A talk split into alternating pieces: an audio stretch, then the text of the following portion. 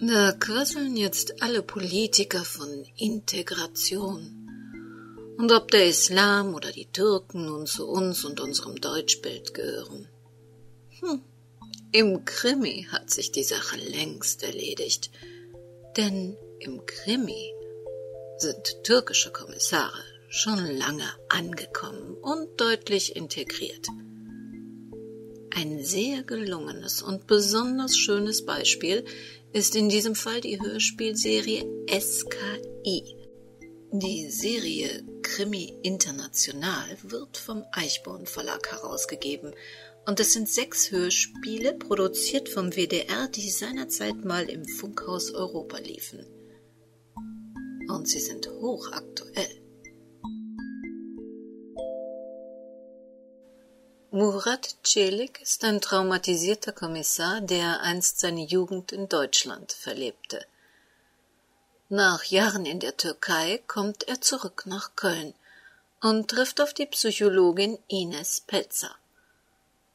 Die betreut eine Gruppe von Savants in einer Wohngemeinschaft. Und gemeinsam löst dieses absolut ungewöhnliche Team Kriminalfälle quer durch Europa. Ach so, Sie wissen auch nicht, was ein Savant ist? Savants haben autistische Inselbegabungen und das kann in einem Krimi sehr hilfreich sein. Er wuchtete die Tasche in den Kofferraum des Wagens, nannte dem Fahrer sein Ziel, ließ sich in den Fond fallen, atmete durch. Der Fahrer startete. Gemächlich kamen sie in Fahrt, verließen das Flughafenareal, erreichten eine Autobahn. Deutschland. Jetzt war er tatsächlich angekommen. Nach all den Jahren. Staunend schüttelte er den Kopf, leicht, kaum wahrnehmbar für den Fahrer.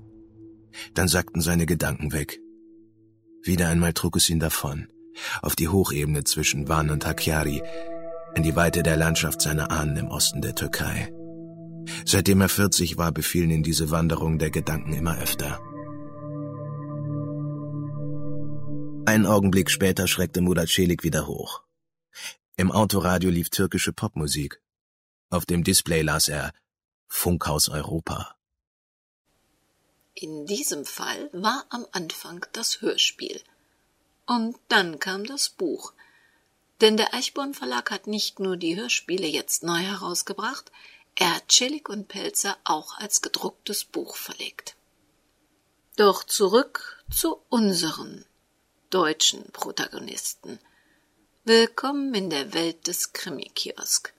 Willkommen in der Welt von Henrietta Pazzo. Endstation, ein Kriminalroman in mehreren Episoden von Henrietta Pazzo. Eine Produktion des Krimi-Kiosk Verlages Petra Weber in Köln. Sprecherin Petra Weber. Sie hören Episode 10. Mittwoch, 8. Mai 2002. Morgens. Schinken oder Käsebrötchen? Ich dachte, ich hole uns schnell was zum Frühstück. Danke, aber weder noch. Ich bin eigentlich schon zur Tür raus. Heißt das, Sie haben schon gefrühstückt? Barbara wusste, dass Silvia Klammer den Haushalt ihrer Chefin während Jans Abwesenheit für unorganisiert und ihren Kühlschrank frei von jeglichen Lebensmitteln hielt.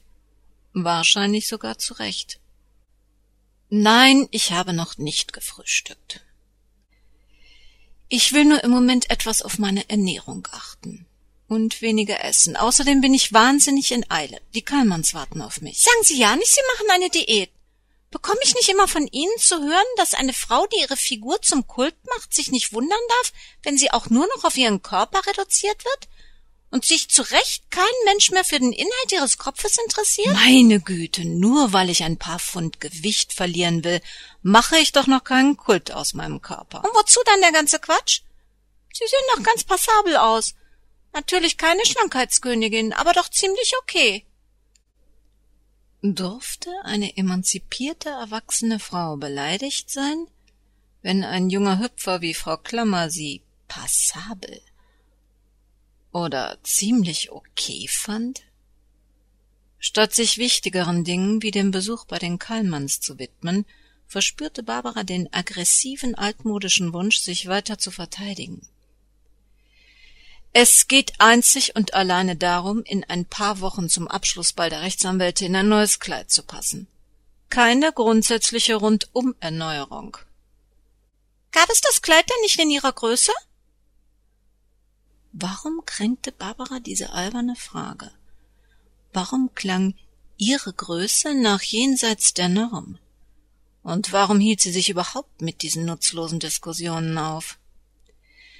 Das Kleid gefiel mir so, wie's ist, auch in dieser Größe, basta. Zwar hatte Barbara mit ihrer barschen Antwort auf ein Ende dieser Debatte gehofft, doch sie wusste, dass Sylvia Klammer so schnell kein Opfer aus ihren Fängen ließ. Deshalb durfte sie auch auf keinen Fall etwas von Barbaras Waterloo in Gabis Gym erfahren. Passt ihr schönes Schwarzes denn nicht mehr? Doch, das passt noch, aber ich wollte einfach mal etwas Farbigeres.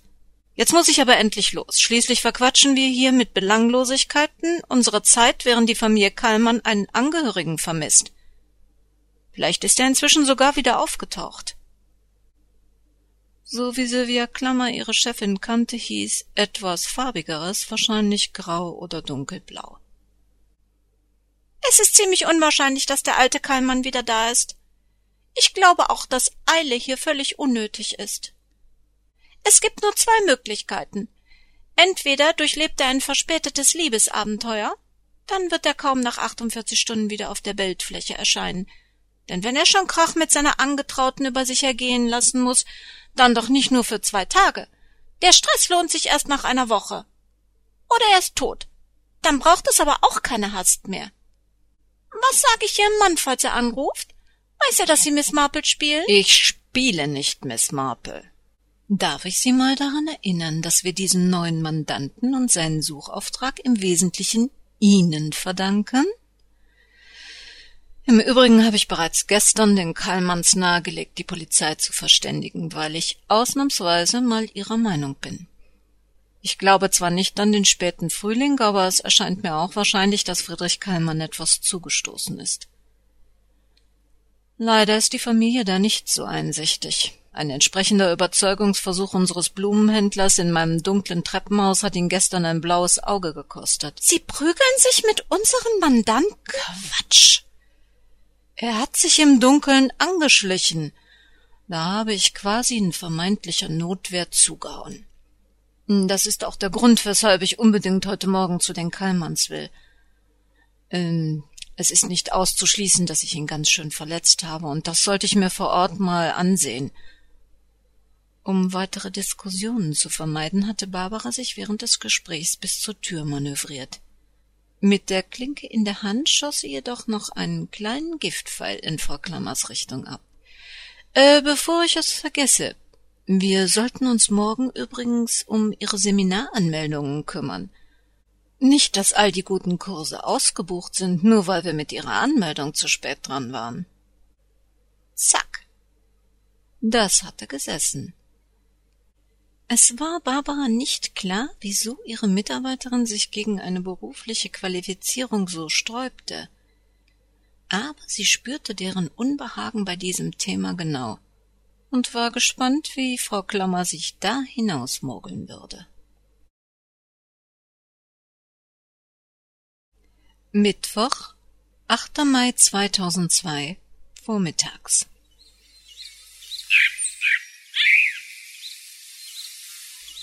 Das Haus der Kallmanns lag in einem noblen Villenviertel. Videokameras überwachten sogar die Straßenkreuzungen. Wahrscheinlich verbargen sich hinter den hohen, weißgetünchten Schutzmauern prachtvolle Bauten. Sehen konnte man davon jedoch nichts. Lediglich der alte, hochgewachsene Baumbestand ließ Wohlstand und Noblesse erahnen.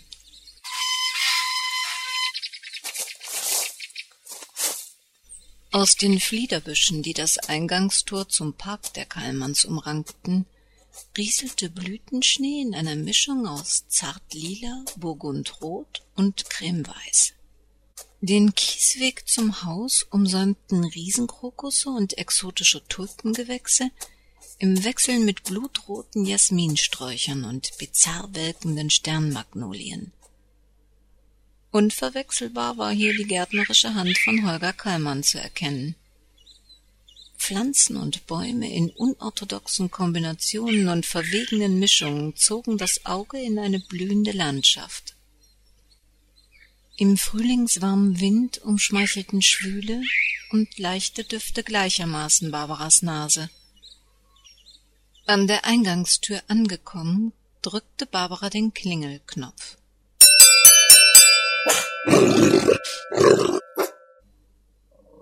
Nachdem die Tür sich geöffnet hatte, starrte Barbara in den fletschenden Kiefer eines sabbernden Dobermanns, der nur durch das kraftvolle Halsbandzerren einer jungen Frau in Dienstmädchenkleidung daran gehindert wurde, sie in fressgerechte Stücke zu zerreißen.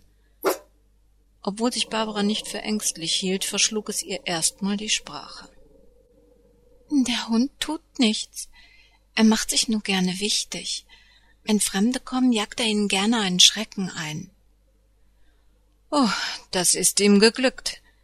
Ich möchte zu Frau Kallmann. Mein Name ist Barbara Manott.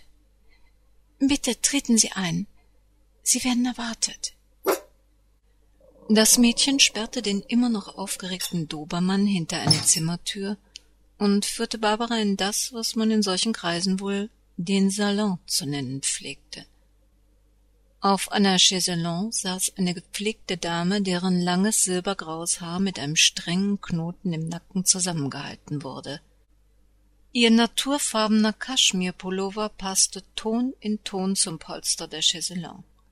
Einziger Schmuck war eine kleine Diamantbrosche in Form eines Notenschlüssels. Über ihren Beinen lag trotz der warmen Frühlingstemperaturen eine Decke, die entweder aus echtem Nerzfell gefertigt war oder aus einem extrem teuren Imitat bestand. Der Duft eines schweren, exklusiven Moschusparfums umnebelte das mit zierlichen Biedermeiermöbeln aus feingemasertem Kirschholz eingerichtete Zimmer. Die Wände zierten kleine Porzellanporträts in ovalen Goldrahmen, und etliche Tusche- und Kreidezeichnungen, die fast ausschließlich junge Ballettelevinnen in Tanzposen zeigten. Hinter der Chaiselongue stand Holger Kallmann und hielt die feingliedrige Hand seiner Mutter fest an sich gedrückt. Er riss sich auch nicht von seiner Mutter los, um Barbara zu begrüßen. Vielleicht sogar verständlich in Anbetracht eines leuchtenden Pfeilchens in seiner rechten Gesichtshälfte, Überhaupt hatte Barbara ihn übler zugerichtet, als sie befürchtet hatte. Unter dem schillernd blaugrünen Auge klaffte ein böser, blutig krustiger Riss auf seiner Wange. Mit einer unnatürlich gestelzten Geste beugte er sich hinunter zu seiner Mutter. Mutter, darf ich dir die Rechtsanwältin Frau Barbara Manott vorstellen? Frau Manott, das ist meine Mutter, Marie-Sophie Kallmann-Leclerc. Das Bedeutungsschwangere in Holger Kallmanns Stimme sollte Barbara wohl auf einen gewissen Bekanntheitsgrad seiner Mutter hinweisen. Aber als Barbara zu erkennen gab, dass sie nicht die geringste Ahnung hegte, was ihr der Name Kallmann Leclerc sagen sollte, ergänzte er seine Vorstellung. Marie-Sophie Kallmann Leclerc? Die bekannte Ballerina. Aha. Frau Kallmann war also eine berühmte Balletteuse. Pech, dass das Barbara wenig beeindruckte. Natürlich bemerkte Holgers Mutter sofort Barbaras Ahnungslosigkeit, und ihr Gesichtsausdruck ließ erkennen, dass Welten ihr kulturelles Niveau von Barbaras trennten.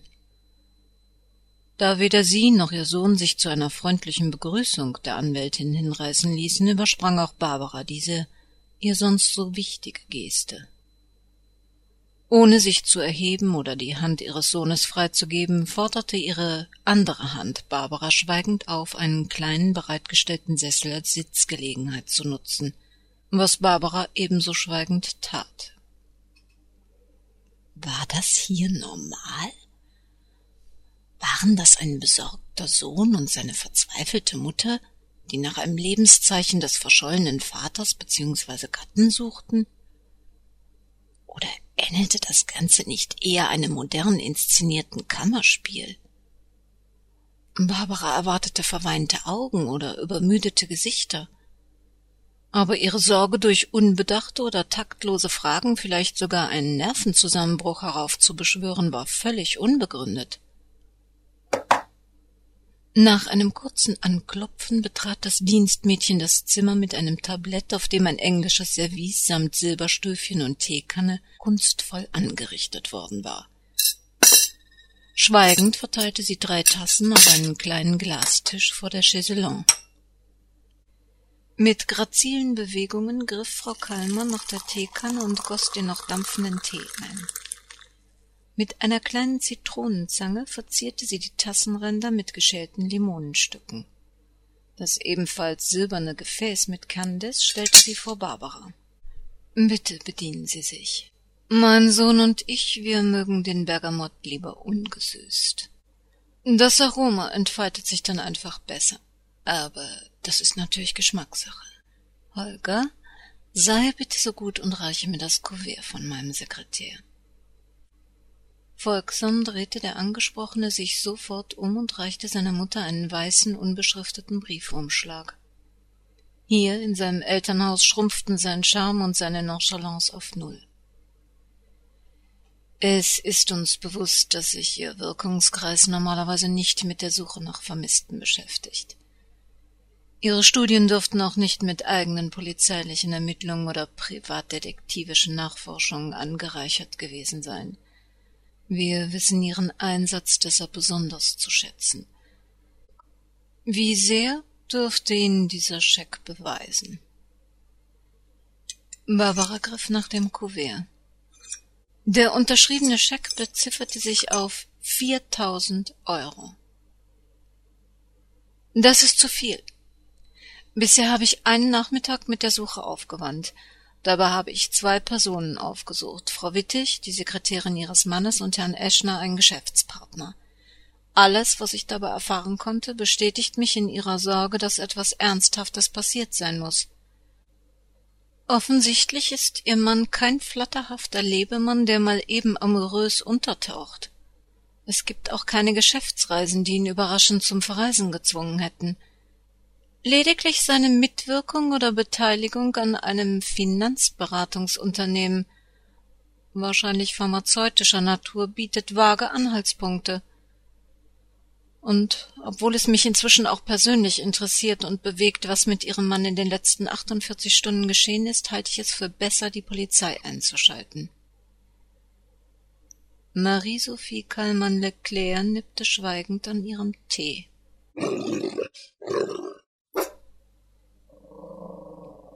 Horaz ist schon den ganzen Morgen so unruhig. Er vermisst meinen Mann. Holger, sei bitte so lieb und mach einen kleinen Spaziergang mit ihm. Erst als ihr Sohn das Zimmer verlassen und die Tür hinter sich geschlossen hatte, wandte sich Frau Kallmann wieder an Barbara. Der Scheck ist für ihre weiteren Bemühungen gedacht. Ich verstehe Ihre Bedenken, aber ich bitte Sie trotzdem, weiter nach meinem Mann zu suchen.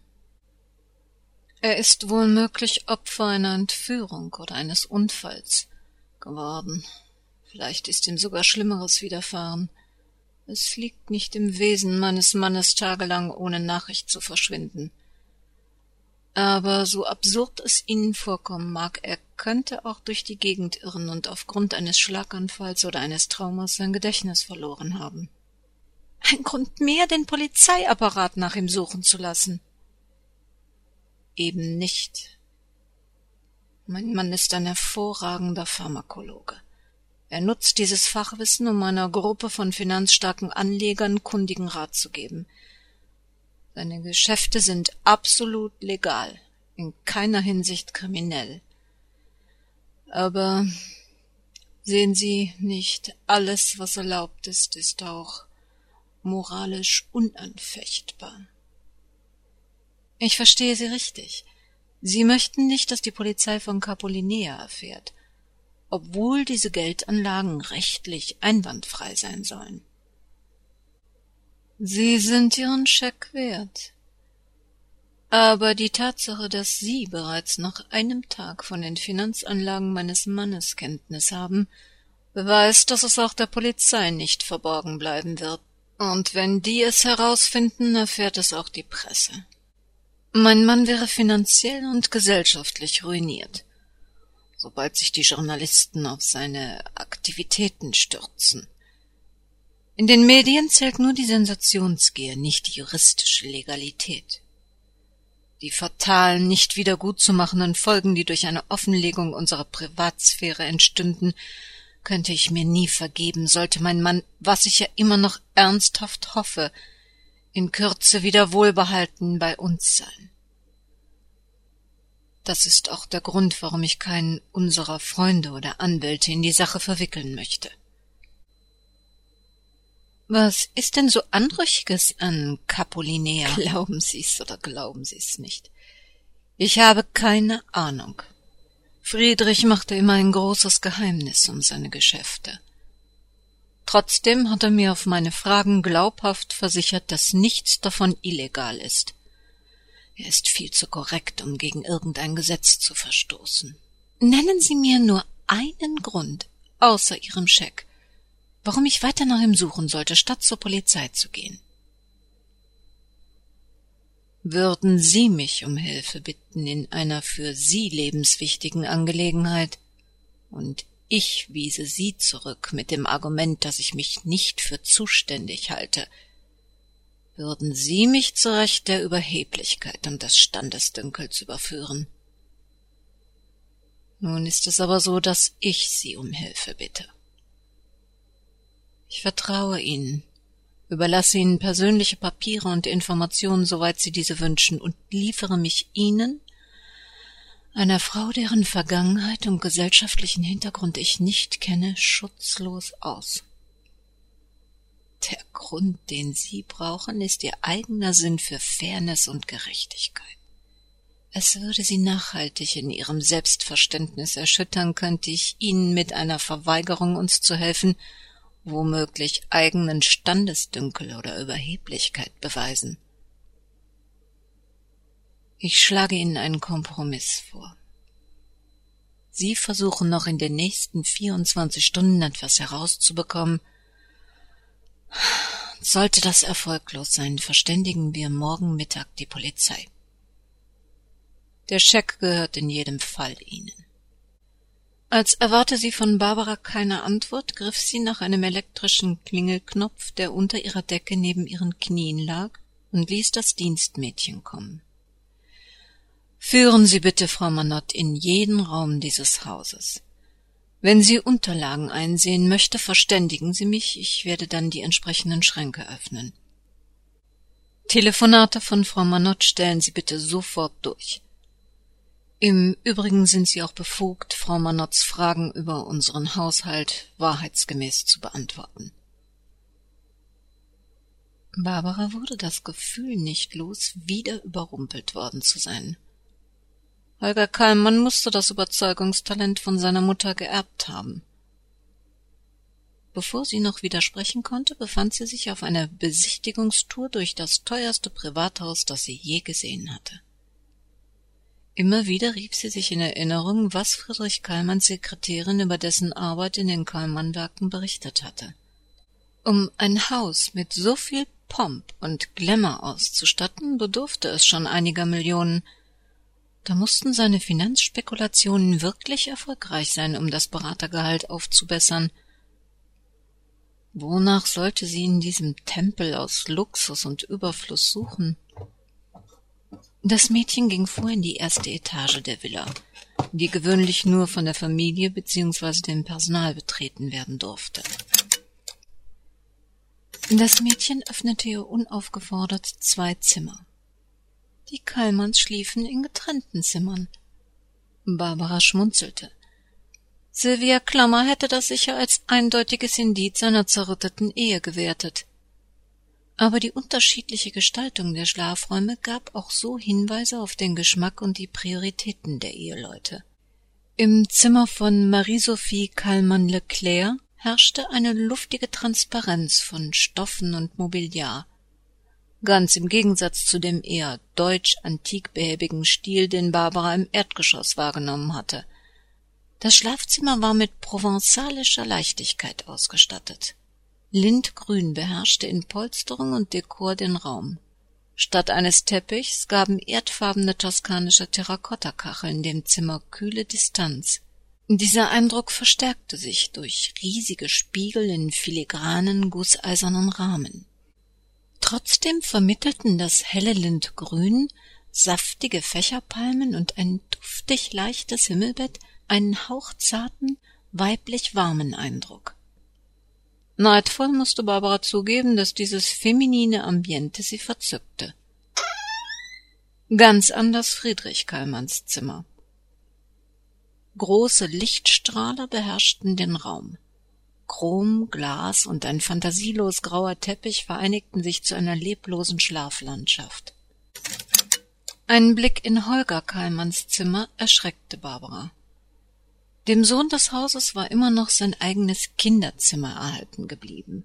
Automodelle und Poster von längst vergessenen Popgruppen zierten Regale und Wände.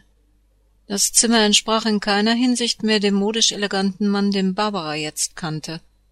Ein paar zerliebte und inzwischen ramponierte Plüschtiere waren liebevoll um das schmale Bett dekoriert. An diesem Raum war Holger Kallmanns Entwicklung zum erwachsenen Mann spurlos vorbeigegangen. Wieder im Erdgeschoss interessierte sich Barbara im Grunde nur noch für Friedrich Kallmanns Arbeitszimmer. Aber aus reiner Neugier warf sie doch auch einen Blick in die Küche. Eine junge, schlanke Frau in Pulli und Jeans wirbelte durch eine hochmoderne Schaltzentrale ultimativen Kochens. Auf dem Induktionsherd, der in der Mitte des Küchenzaubers stand, konnte man sicherlich Menüs für bis zu dreißig Personen zubereiten. Die Köchin selbst enttäuschte Barbara etwas. Sie entsprach in keiner Hinsicht dem üblichen Klischee einer gutmütigen älteren Matrone mit weißer Spitzenschürze und Häubchen. Stattdessen wickelte sich um ihre zierlichen Hüften lässig ein rotkariertes Geschirrtuch, und ihre blonden Haare flatterten ungebändigt um ihr hübsch geschminktes Gesicht. Mit ausgestreckter Hand und einem strahlenden Lächeln trat die Köchin auf Barbara zu. Susan Jackson. Nice to meet you. Mrs. Leclerc hat mir schon gesagt, dass Sie nach unserer Senior suchen und ich Ihnen jede Frage beantworten soll, die Sie haben. Ah, gucken Sie nicht so. Ich weiß, Deutsche denken, in Britain gibt's keine Good Cook außer Jamie Oliver, aber er ist nicht the only one who is good in cooking. So, was kann ich für Sie tun? Barbara fühlte sich ertappt. Kennen Sie die Familie Kallmann gut? Ah, wer kennt seine Boss schon gut? Seit äh, fünf Jahren komme ich jeden Morgen bis in den Nachmittag und ich äh, mache die meisten Meals. Manchmal gibt die Familie eine Fest, dann ich bleibe bis in die Abend. Meistens aber wird das äh, mit einem Buffet geliefert von einem Catering-Service. Normalerweise ist äh, Mrs. Leclerc nicht so complicated in ihren Menüwünschen. Ähm, nur wenn die Junior da ist, dann ist ziemlich viel Arbeit. Die Junior ist ähm, ihr Special, ihr Ein und Alles. Ich glaube, man sagt das so in Deutsch. He is vegetarian. Ähm, wir dürfen dann keine tierische Nahrungsmittel auf die Tisch bringen. Not even Eier. Ich meine, ist gut für die Haut, aber die Verdauung und die uh, Immunsystem. At least ist gut für die Tiere, so sie kommen nicht zu die Butcher, sie müssen nicht geschlachtet werden. Uh, ist okay. Susan Jackson drehte sich um und widmete sich dem Abtrocknen von Besteck. Mehr schien sie wirklich nicht über die Kallmanns zu wissen. Es erschien Barbara außerdem sehr unwahrscheinlich, dass im Hause Kallmann vor dem Personal heikle Themen besprochen wurden. Wahrscheinlicher, dass das Arbeitszimmer von Friedrich Kallmann etwas Aufschluss über den Hausherrn gab. Das Dienstmädchen öffnete für Barbara die Tür. Der Raum ähnelte dem Schlafzimmer. Auch hier orientierte sich alles an Funktionalität. Kein überflüssiges Möbelstück, kein Bild oder Foto, keine Pflanzen. Trotz der freundlichen Temperaturen fröstelte Barbara. Es widerstrebte ihr etwas anzufassen oder eine Schreibtischschublade zu öffnen, zumal sie nicht wusste, was ihr das verraten sollte. Zu ihrer Überraschung war der Schreibtisch nicht abgeschlossen und fast leer. Einzig ein Blankopapier und Plastikhüllen fanden sich in der oberen Schublade. sonst nichts. Der übliche Krimskrams wie Büroklammern, Radierer, Stifte, Brieföffner lag militärisch sortiert auf dem Schreibtisch oben auf. Ein Tisch- oder Taschenkalender fand sich leider auch nicht. In den Regalen standen ausschließlich medizinische Nachschlagewerke und Zeitschriften. Kurioses offenbarte nur der Inhalt eines Metallschrankes. Etwa hundert kleine, unbeschriftete Gläser, gefüllt mit bunten, in Form und Größe unterschiedlichen Tabletten, alle nach Farben sortiert. Natürlich überraschten Medikamentenmuster im Haus eines Pharmazeuten nicht. Allerdings hätte Barbara eine Beschriftung oder Hinweise auf Herkunft oder Inhaltsstoffe erwartet. Doch wer in einem Pseudobüro einer Pseudotätigkeit nachging, stellte vielleicht auch sinnlos bunte Pillen ins Regal. Im unteren Teil des Pillenschrankes lagerten Patienten Hängekarteien. Die äußerliche Beschriftung bestand nur aus männlichen, meist englischen Namen und einer Jahreszahl. Alle waren mit roten oder grünen Aktenreitern bestückt. Was machte ein Pharmakologe mit Krankenakten? Barbara verwarf den verführerischen Gedanken, in eine der Akten hineinzusehen, sofort. Vielleicht waren die Patienten Versuchspersonen einer Medikamentenreihe. Dann galt für sie vermutlich das Arzt-Patientengeheimnis, und das löste sich nicht automatisch durch das Verschwinden Friedrich Kallmanns auf. Aber was sollte ihr in diesem Arbeitszimmer bei der Suche nach Holger Kallmanns Vater helfen?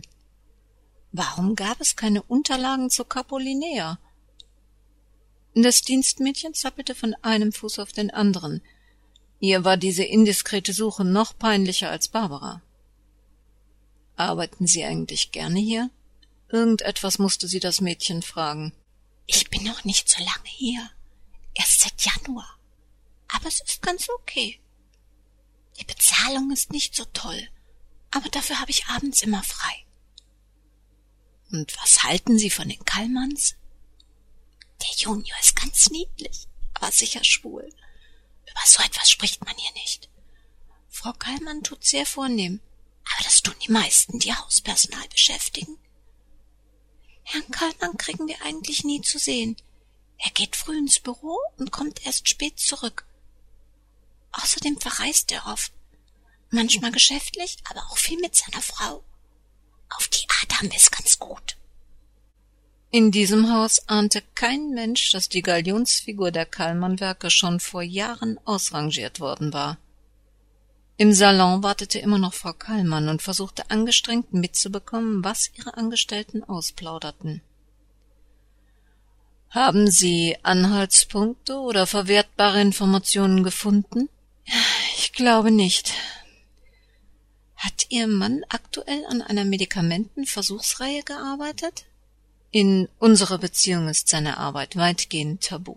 Mein Mann schätzt es in seiner Freizeit vom Büroalltag unbehelligt zu bleiben – und er lehnt es von jeher ab, mit mir über seine Tätigkeiten zu reden. Aber da es sich vorrangig nur um medizinische oder biologische Themen handeln konnte, bin ich dafür nicht undankbar. Mich langweilen solche Gespräche. Ihr Sohn meint, sein Vater bete sie an, aber Kinder neigen dazu, ihre Eltern in verklärtem Licht zu sehen. Was glauben Sie? Gab es andere Frauen für Ihren Mann? Siegesgewisser konnte eine Frau nicht lächeln.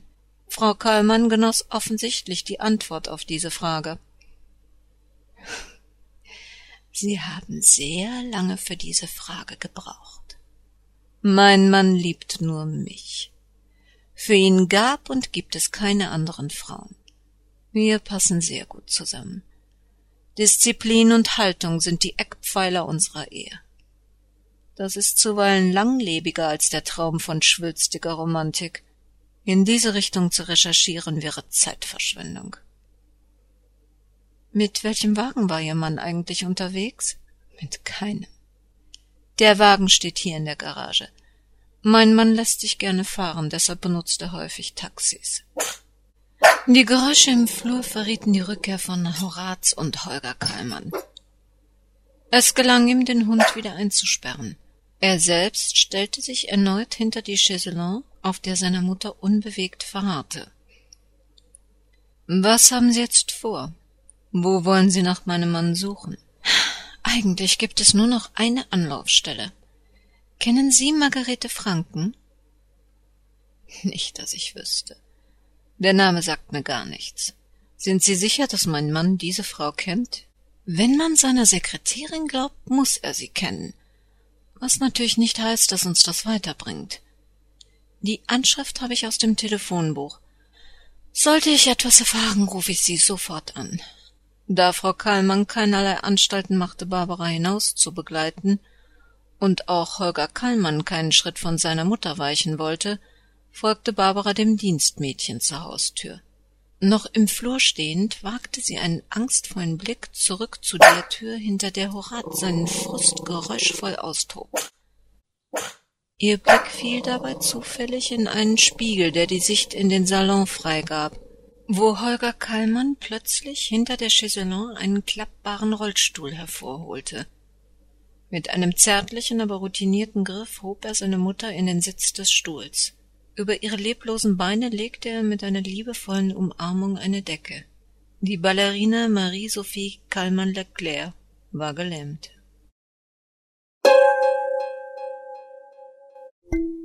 Hm, immer noch keine Spur von Friedrich Kallmann. Und was hat eigentlich Margarete Franken mit all dem zu tun? Fragen über Fragen, die uns auch in der kommenden Woche wahrscheinlich wieder zusammenführen werden. Haben Sie eigentlich all Ihre Einkäufe schon erledigt? Na, ich mein für Weihnachten. Dann schauen Sie doch mal auf unserer Webseite vorbei www.krimikiosk.de. Dort finden Sie neben dem Impressum zu dieser Sendung des Krimikiosk Verlages Petra Weber in Köln ein paar prima Krimi-Tipps – Bücher, Hörbücher, DVDs. Schauen Sie sich einfach mal um. Und wenn Sie schon mal da sind, nutzen Sie doch den Einkaufslink über Amazon, iTunes und Co. Sie wissen schon, damit wir noch möglichst lange und möglichst viel voneinander hören. Also, bis zur nächsten Sendung. Passen Sie gut auf sich auf. Ja, das Leben kann sehr sein.